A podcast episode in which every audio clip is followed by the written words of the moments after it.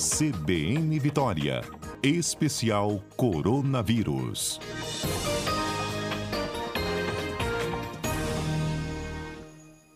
Etel Maciel abrindo a semana conosco. Bom dia, Etel.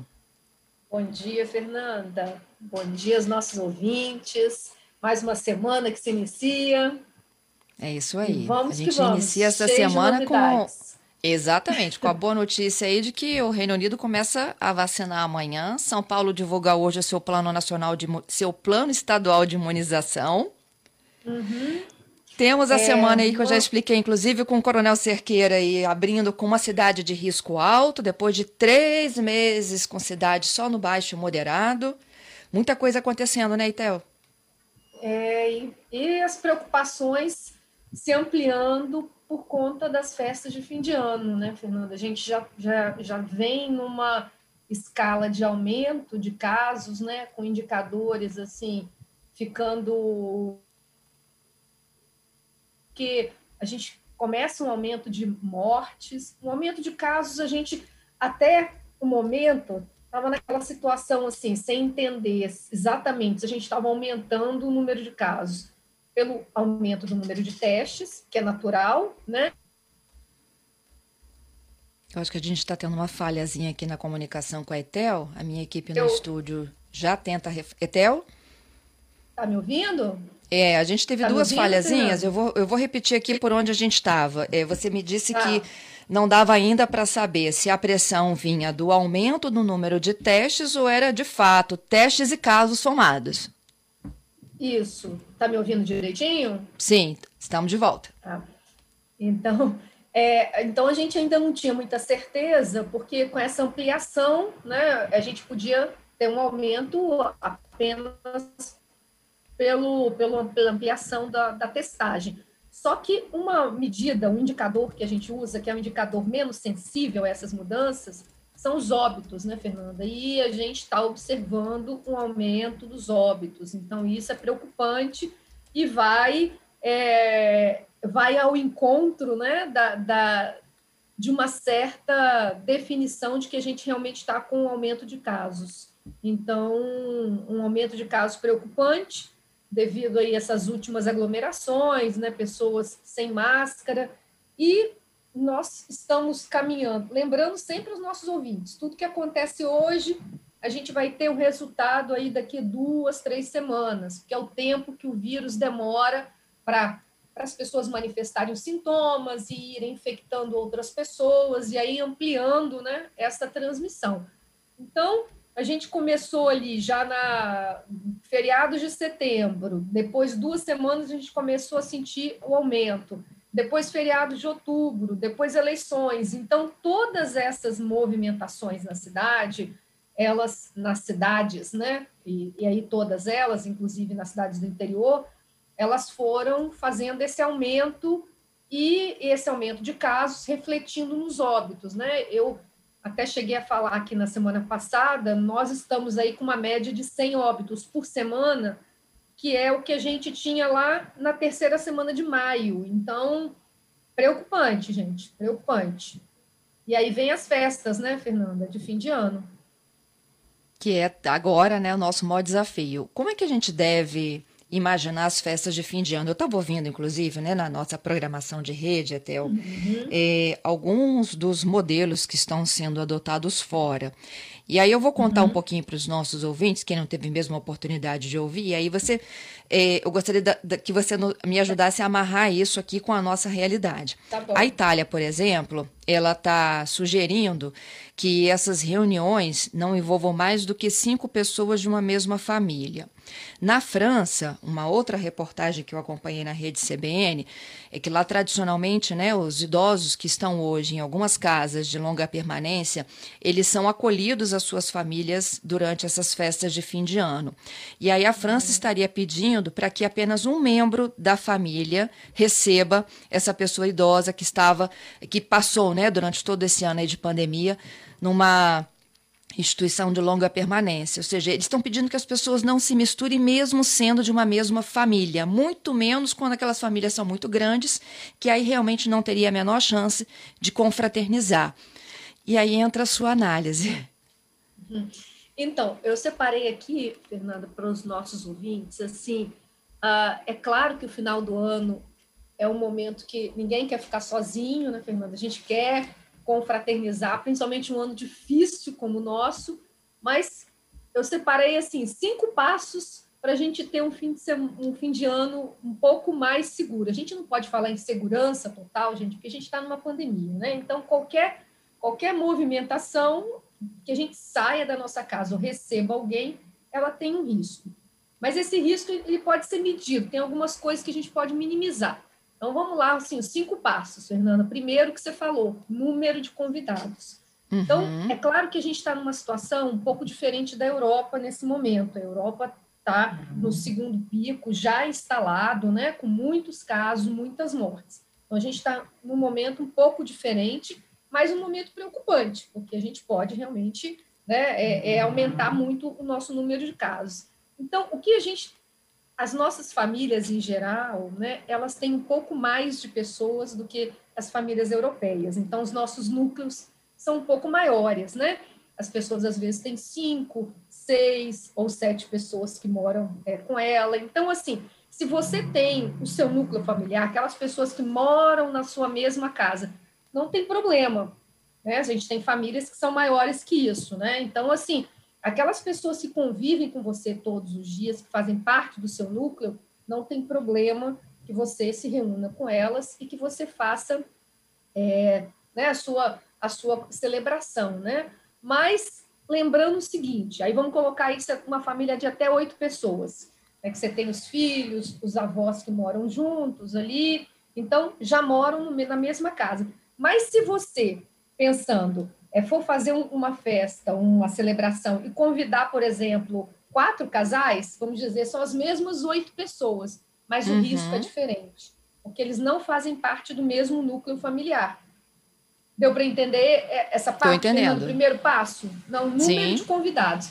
Então, quando, toda vez que a gente fica no nosso núcleo, é mais seguro. Evitar misturar né, é, núcleos familiares diferentes. Mesmo, como você falou, que seja da mesma família, mas que mora em casas diferentes. Deve ser evitado nesse momento, tá?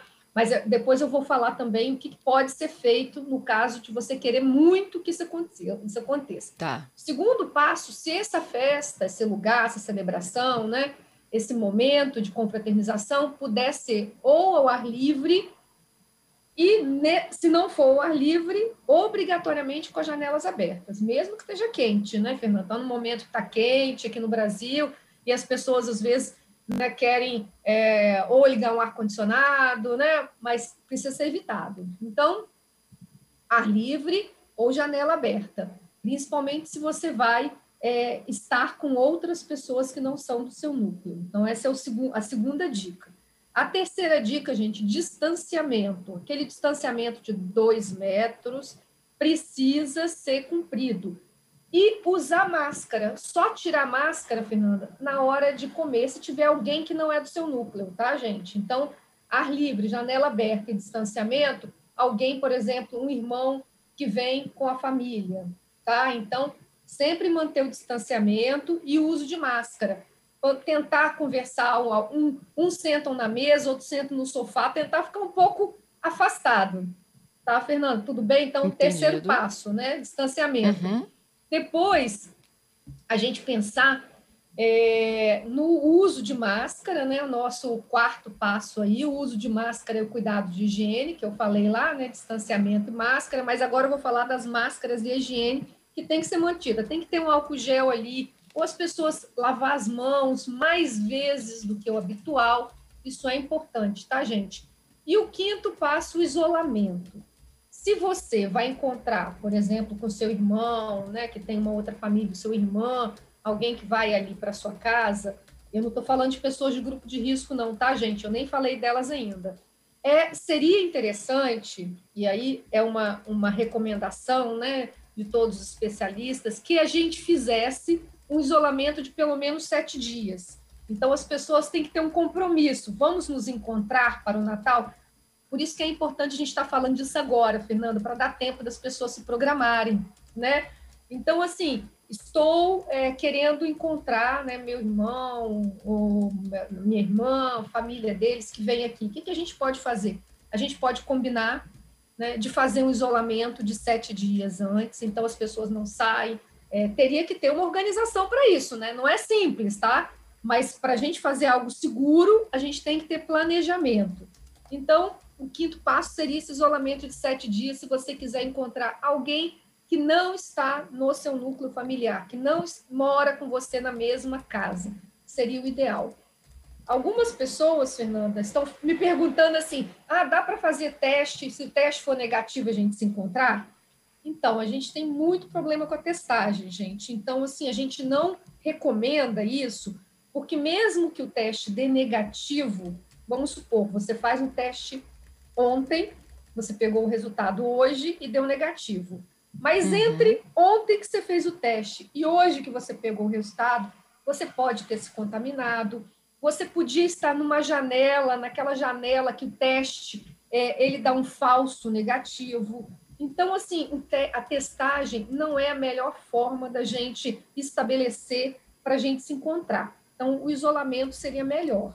Tá, Fernando? Então, esses cinco passos, eles seriam importantes. Então, ó, o número de pessoas, o ar livre ou janela aberta, né? o distanciamento, o uso de máscara e o cuidado de higiene e o, o, isola, o isolamento. Eu falei distanciamento, né? Uso de máscara e isolamento. Então, cinco passos para a gente ter um, um, um, final de ano um pouquinho mais, é, um pouco, com um pouco mais de segurança.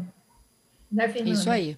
Eu já tenho aqui alguns ouvintes conversando conosco. Havia uma pergunta, uhum. o seguinte, é, ela não está falando só das festas de fim de ano, não.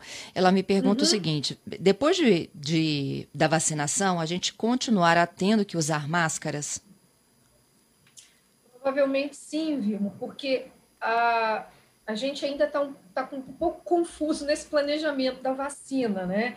Então, a gente já tem aí o anúncio de São Paulo é, a gente está numa situação muito ruim, porque ah, com a falta de, uma, de, um, de um planejamento mais é, coordenado pela, pela parte do Ministério da Saúde, a gente provavelmente a gente vai ter estados que vão começar as vacinações antes e a gente ainda está tá num, num, momento de muita incerteza, o que seria muito ruim, né?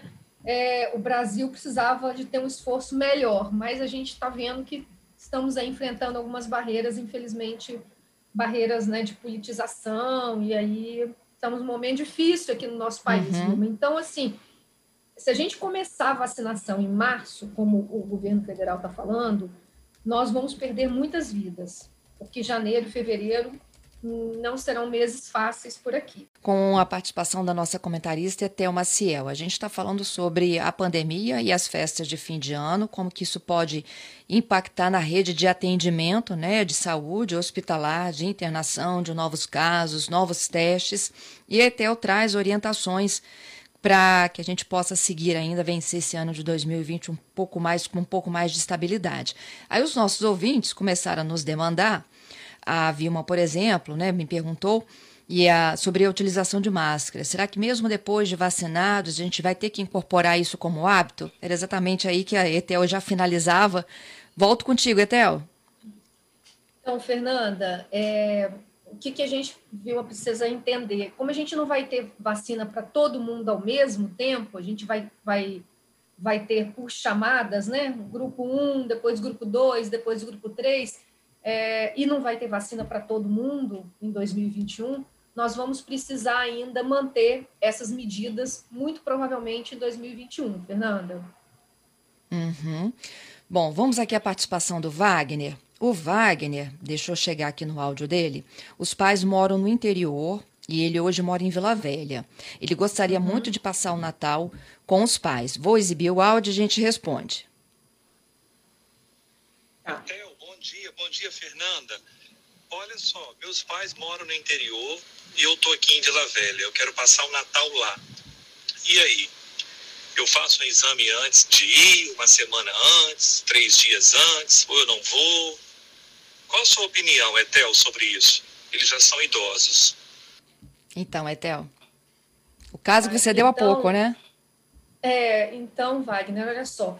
O ideal é que você fizesse um isolamento, se fosse possível, né, antes de ir, é, tivesse contato, pudesse trabalhar, por exemplo, é, de forma remota nesses sete dias antes, pelo menos sete dias antes de ir, porque aí você, o teste, a gente tem aquele problema que eu falei né, é, há pouco, você faz o teste, mas você pode estar numa janela que você tenha se infectado e o teste deu um falso negativo. Então, os nossos testes hoje, eles não são um, um bom instrumento para a gente tomar decisão de encontros, né?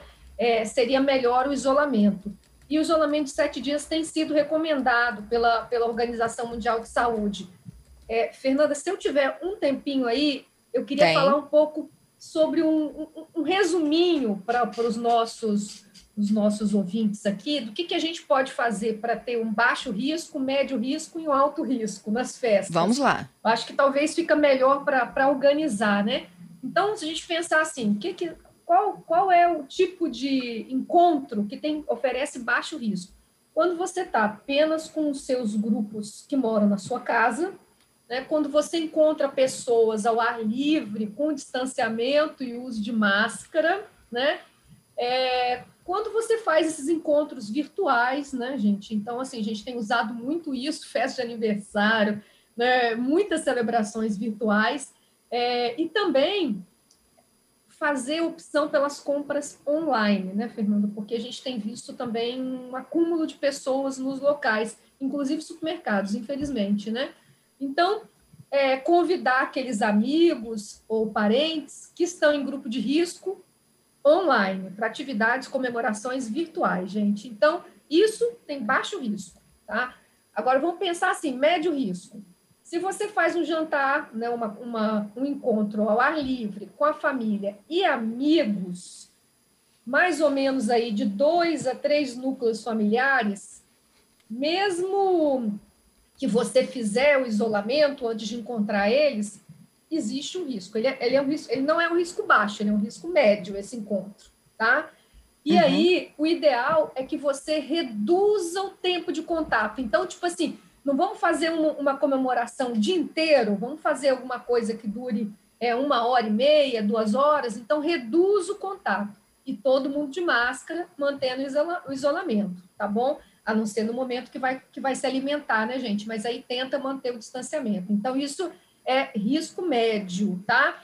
É, você também fazer, sempre que você for fazer compras, pense nisso, gente. Tenha planos para você retornar. Porque se você chega no supermercado, e geralmente as pessoas deixam para fazer as compras de final de ano ali, para preparar né, a, a, a sua ceia, você chega no supermercado, está cheio, não entre, volte depois. É, é importante que você mantenha o distanciamento nesses locais que estão voltando a ficar muito cheios e com medidas de segurança que a gente tem que ficar atento. Então, isso aí é risco médio, tá? E o que, que seria o risco alto? Encontro com muita pessoa, atividades que encontram que, que tem mais de três núcleos familiares. Então, assim, você tem uma família grande que mora longe um do outro, vai encontrar todo mundo, é, é, é um risco alto, tá? É, porque é muito difícil também, Fernanda, que todas as pessoas no núcleo maior, né, com mais pessoas, façam isolamento. Já vai ficando difícil, né, você controlar isso, né? É, você fazer compras em lojas lotadas, isso é alto risco nesse momento. Você ficar muito tempo com pessoas que não são do seu núcleo familiar, num ambiente fechado, né? Então, você ir festas mesmo que seja ao ar livre, com muitas pessoas. Então, assim, a que a gente chama de aglomeração, né? É, uhum. E também ambientes, Fernanda, a gente tem falado pouco disso. Ambientes onde você tem aquele som muito alto e as pessoas, para falar, elas têm que falar muito alto, gritar para conversar uma com a outra. E aí a dispersão do vírus no ambiente tem uma possibilidade de aumentar. E, por último, no risco alto, lembrando o seguinte: toda vez que você bebe, né, gente, o uso de álcool, né, é, é, eles podem alterar o seu julgamento. Então, aquela distância que você ficaria, você já não fica mais. É, a, a, lavagem da, das mãos você já não faz. No momento que você precisa usar um álcool gel, você não usa. Então, assim, o álcool vai diminuir muito o seu julgamento e vai também te colocar num risco maior Então, é isso, é isso Fernanda. o Giovanni diz que vai receber é, amigos que vêm de São Paulo de carro. Qual o procedimento? Uhum. Quando eles chegarem, devo colocá-los em isolamento por sete dias? Eles, o ideal é que se eles puderem, eu não sei quanto tempo eles têm, Giovanni, com você, né? O ideal é que eles pudessem fazer antes, eu não sei quantas pessoas está falando, eles pudessem fazer o isolamento antes de chegar. Que depois que você chega na casa, e eles, por exemplo, que vão passar esse tempo de São Paulo até aqui no carro, também é um risco grande entre eles, né? Se eles não forem do mesmo núcleo familiar. Então, o ideal é que o isolamento fosse feito antes deles entrarem nesse carro, porque vão, vão ser muitas horas, né? Mas uhum. se não uhum. forem do mesmo núcleo, manter a janela aberta, né, durante esse percurso, o que também o que eu estou dizendo, gente, eu sei que são medidas que exigem da gente é, um esforço, né? Não é uma coisa muito simples, principalmente assim, no calor, né? As pessoas querem ligar o ar no carro. Então, mas é preciso que, se não forem do mesmo núcleo, manter as janelas abertas, tá? Para diminuir ali qualquer contaminação. Se o isolamento puder ser feito antes, excelente. É, se não tiver jeito, o ideal é que eles fiquem uh, no isolamento, mas aí dentro da sua casa, eu sei que é muito difícil isso. Uh, usar máscara, né? Usar máscara e manter o distanciamento, Giovanni. É um risco. Tem um outro ouvinte. Tá? Não, não é sem risco, é um risco. E eu diria aí, se não forem pessoas do mesmo núcleo, se elas não fizerem o isolamento, é um risco alto. Uhum. O ouvinte Talma faz uma pergunta aqui sobre testes positivos. Vamos acompanhar aqui. Uhum. Ei, Fernanda, bom dia. Por favor, pergunta à doutora aí se depois de testar positivo e você passar aquele período de quarentena dos 14 dias, você fica mais ou menos quanto tempo imune para você pegar de novo? Que, que testa positivo outra vez, você já foi dito que sim. Mas você tem um período, Hildo, ou você pode pegar de novo rápido, ou depende de, da, da, imunidade? Vamos lá, Etel. Então, é, nós agora, é, o que nós sabemos até o momento, quando você, você se, se infecta e tem uma doença leve, uma doença, ou é assintomático, ou uma doença leve, é, esses anticorpos eles parecem durar menos tempo. Então, a sua proteção, né, ele, ele dura em torno de dois meses, três meses. Se você tem uma doença mais grave, se você tem mais sintomas, né, sinais, você tem febre, é, parece, até o momento, né, que dura um pouco mais, seis meses. Mas ainda nós não temos muitas certezas disso. Por isso, a gente sempre diz, considerou os 14 dias, né, você já pode sair do isolamento. É isso que a gente tem indicado. Agora, você deve sair do isolamento e continuar com as mesmas medidas, porque nós não sabemos quanto tempo ainda você vai ter imunidade, ainda que a gente tenha poucas informações ah, nesse momento da, da pandemia sobre reinfecção, ela existe, e eu acho que nesse momento a gente precisa tomar as precauções, né? Continuar tomando as precauções. Então, de fato, não temos certeza do tempo dessa imunização. Ela pode durar de dois meses a mais tempo, mas aí vai depender né, de cada pessoa, como a, como a doença se, se manifestou né, em cada pessoa, e os nossos dados ainda são muito insuficientes para a gente falar com certeza. Mas o uhum. ideal é que você saia do isolamento e continue se cuidando. Olha, a gente tem só dois minutinhos, Etel, e duas perguntas. Ah. Então vamos dividir aqui com o tá Fábio. Tá o Fábio, a esposa e a filha testaram positivo para Covid, fizeram o SUAB. Uhum. É, uhum. Ele não se isolou e o exame dele deu negativo. Ele fez na janela de 4 a 8 dias, ele disse que o dele deu negativo, mesmo ele tendo febre e dor de cabeça por quatro dias consecutivos. A pergunta é da eficácia, da veracidade desses uhum. testes, se ele pode ter sido falso ou não. A gente não pode descartar, Fábio, né, é a possibilidade de ter sido um falso negativo.